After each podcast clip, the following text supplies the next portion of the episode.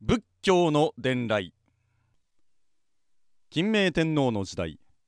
朝鮮半島の情勢が混沌とする中百済の清明王は倭国に金の仏像一体と番外と経文を伝えました。番外というのは仏の意向を示すためにかざす旗の役割をする飾り物です。年は日本書紀では552年となっていますが聖徳太子の伝記では538年とありこちらの方が一般的です。ゴミ屋さんと覚えた方も多いと思います。死者の名をヌル七慶と言い天皇に生命王の言葉を生き生きと伝えます。とにかく仏法は素晴らしいのです。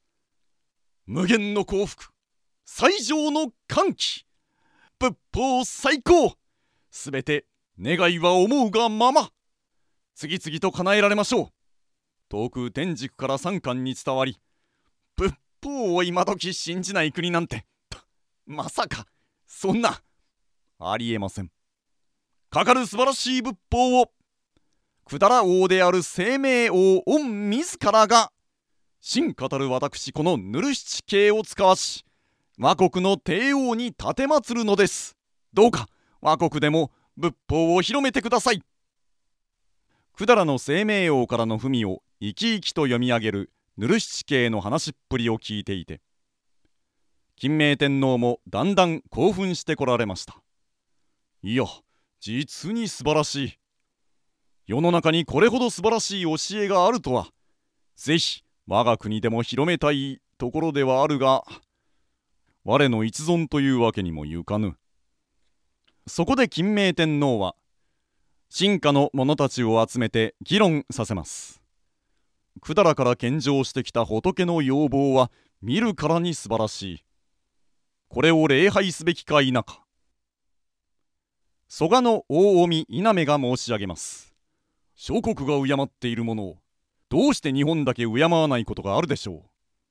あいや待たれよ。物部の大村寺おこし。中富の村寺鎌子が申し上げます。我が国の王は代々八百万の神々を春夏秋冬祀ってきました。外国の神など祀っては国津神の怒りを買いますぞ。天皇は困ってしまっておっしゃいます。どうしたものか。とりあえず蘇我の稲目措置に預けるから試しに拝んでみよ。はっ！蘇我の稲目は仏像を飛鳥お針田の家に持ち帰り家に大切に祭りました。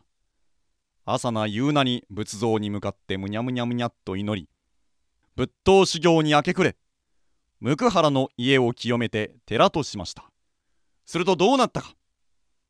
疫病が流行し若者もバタバタと死んでいきました。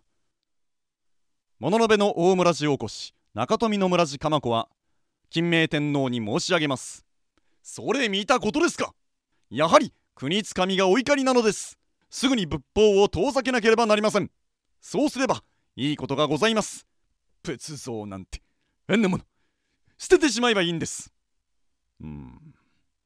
やはり良くないものなのかのぼちゃんと仏像を浪速の堀江に投げ捨てました。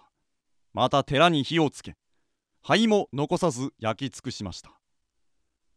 その時空に風も雲もないのに突然御殿に火がつきました。やはり仏法は正しいのだ。蘇我の稲目はそう確信しこの事件の後も蘇我氏は仏法を信じ続けました。その教えは息子の馬子に受け継がれていきます。次回蘇我物の部の争いに続きます。